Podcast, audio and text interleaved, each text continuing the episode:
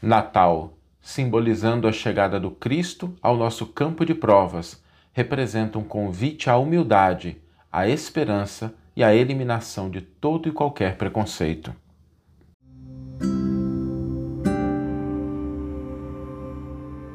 Você está ouvindo o podcast O Evangelho por Emmanuel, um podcast dedicado à interpretação e ao estudo da Boa Nova de Jesus através da contribuição do benfeitor Emmanuel.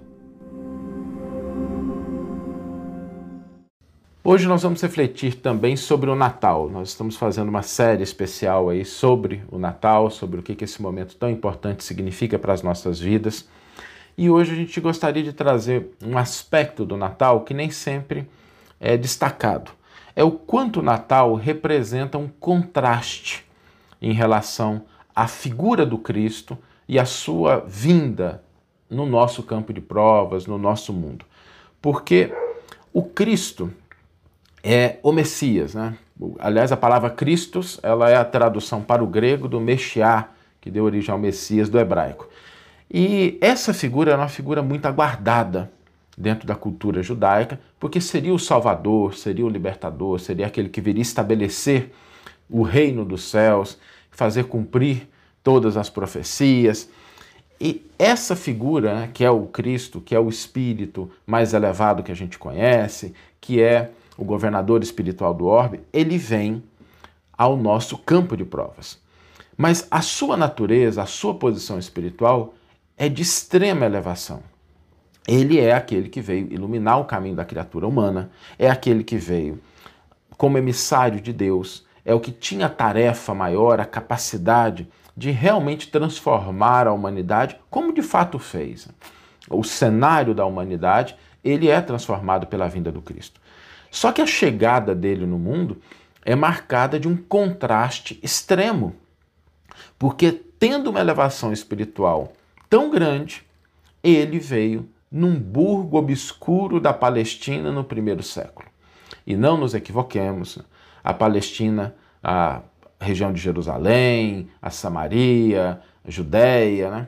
São regiões que a gente fala muito sobre elas, mas dentro do contexto daquela época, de forma alguma eram regiões que se destacavam.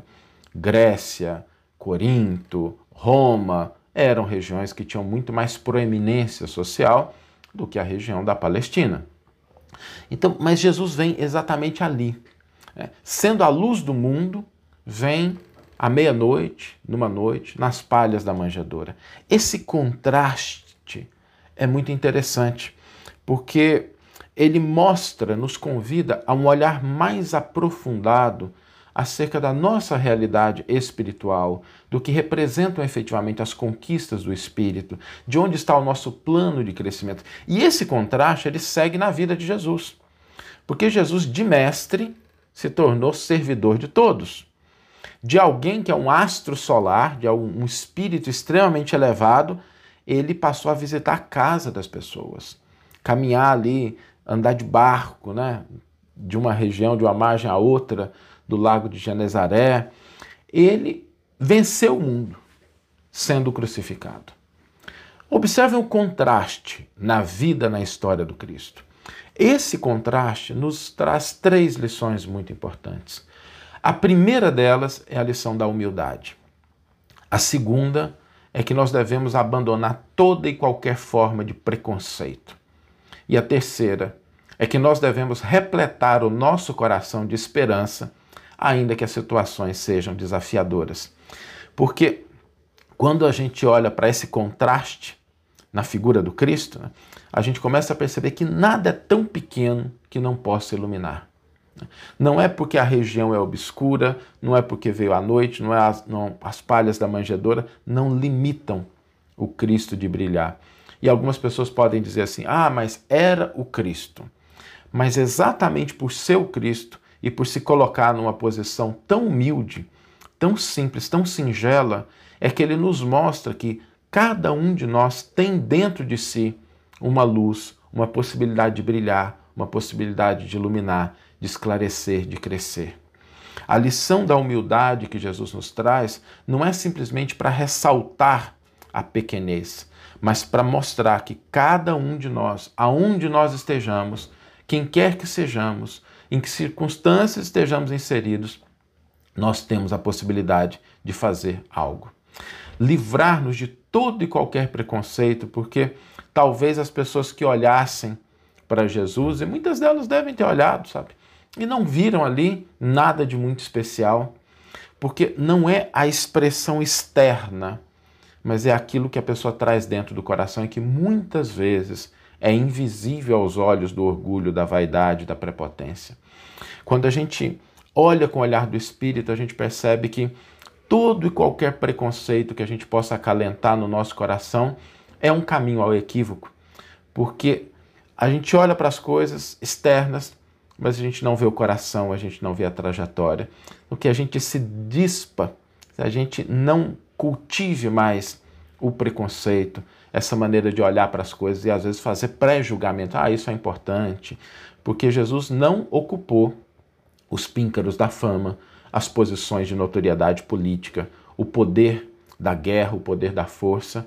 E talvez as pessoas que olhassem não percebessem a grande transformação que estava se processando com a vinda de Jesus ao nosso plano de provas, de expiações. E esses dois elementos nos convidam a reforçar a cada dia a esperança, a confiança em Deus.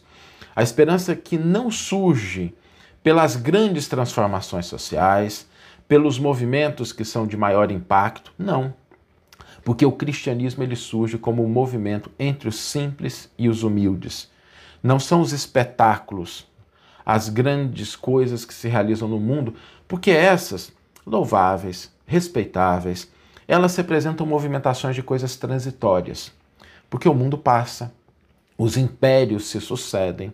O grande império romano, o império da Babilônia, o império de Gengis Khan, todos eles foram grandes em sua época, mas passaram. Mas as conquistas do espírito, às vezes invisíveis aos olhos de quem olha somente para o material humano, essas são eternas. Então, a esperança, ela não deriva daquelas manifestações que a gente espera que aconteça no mundo, no campo da política, no campo da sociedade, no campo da ciência, todas importantes, a gente deve, não significa que menosprezar, mas entender que a maior esperança, ela surge quando nós conseguimos dentro do nosso coração estabelecer um campo mais pacífico, um campo de compreensão, um campo de conexão com Deus. É aí que a esperança surge, porque essa luz que a gente acende dentro de nós, por mais que sejam escuras as trevas exteriores, ela vai iluminar o nosso caminho. E se a gente confia somente nas luzes externas, às vezes a luz externa pode se apagar e a gente pode ficar na escuridão. Mas quem traz a luz no coração, esse não caminha em trevas. Por isso, esperança, humildade, eliminação do preconceito são elementos fundamentais e que o Natal representa para a gente. A nossa esperança deve estar na nossa capacidade de ouvir os ensinos do Cristo e seguir ao seu exemplo, dizendo aquilo que está no Evangelho, que é uma frase muito bonita, em que se a gente pudesse verbalizar todos os dias da nossa vida para que a gente sinta o que representa isso, seria um bom exercício, né? Quando o Evangelho nos traz glória a Deus nas alturas, paz na terra, boa vontade para com os homens.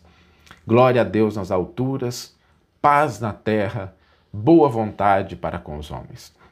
Esses três elementos que a gente possa pensar neles quando a gente reflete sobre o Natal, para que eles possam despertar em nós o sentimento de humildade, de esperança e destruir em nosso íntimo toda forma de preconceito. Vamos ler agora a íntegra do versículo e do comentário que inspiraram a nossa reflexão de hoje. O versículo está no Evangelho de Lucas, capítulo 2, versículos 8 a 11. É o segundo comentário de Emmanuel a esse, a esse trecho do Novo Testamento. Né, na primeira reflexão a gente destaca um outro comentário, mas eu vou ler novamente aqui para a gente ter contato com o texto. Na mesma região, havia pastores que pernoitavam no campo e realizavam a vigília noturna do seu rebanho. E se aproximou um anjo do Senhor. A glória do Senhor iluminou ao redor deles, e encheram-se de grande temor. Disse-lhes, porém, o anjo: Não tenhais medo, Eis que vos trago boas novas de grande alegria, que será de todo o povo, porque nasceu para vós hoje um Salvador, que é o Cristo Senhor, na cidade de Davi. E Emmanuel intitula o seu segundo comentário né, a esse trecho, Saudando o Natal. Ninguém se mostrou até hoje na Terra sob tamanhos contrastes. Jesus Cristo, Senhor e servo. Zênite da luz espiritual a ocultar-se nas sombras da meia-noite. Exaltação e humildade. Emissário de Deus em socorro dos homens não teme acolher-se ao reduto dos animais para desvincular-se de todos os preconceitos dos homens, a fim de abraçá-los e servi-los, sem distinção, por irmãos genuínos e tanto quanto ele próprio, filhos de Deus. Desde então, astro consciente desce das estrelas para estancar o sofrimento de mansardas escuras e fácil viajor de rincões singelos acendendo clarões inextinguíveis na marcha dos povos. Embaixador da misericórdia divina, sob o impacto da miséria humana, sol da vida dissipando as trevas da morte, severidade de luz à frente do mal, brandura materna ante aqueles que o mal encarcera por vítimas. Jesus Cristo, o Salvador que não salvou a si mesmo a fim de realmente salvar, no quadro de todos os triunfadores do mundo, é ele o supremo vencedor, porque deu a si mesmo pelo bem de todos, amando e servindo até a morte e além da morte. Por isso mesmo, de Natal a Natal, perante todas as lutas e conflitos da humanidade, repleta-se o mundo de esperança, ouvindo, de novo, o cântico inesquecível das milícias celestiais Glória a Deus nas alturas, paz na terra, boa vontade para com os homens. Que você tenha uma excelente manhã, uma excelente tarde ou uma excelente noite e que possamos nos encontrar no próximo episódio. Um grande abraço e até lá.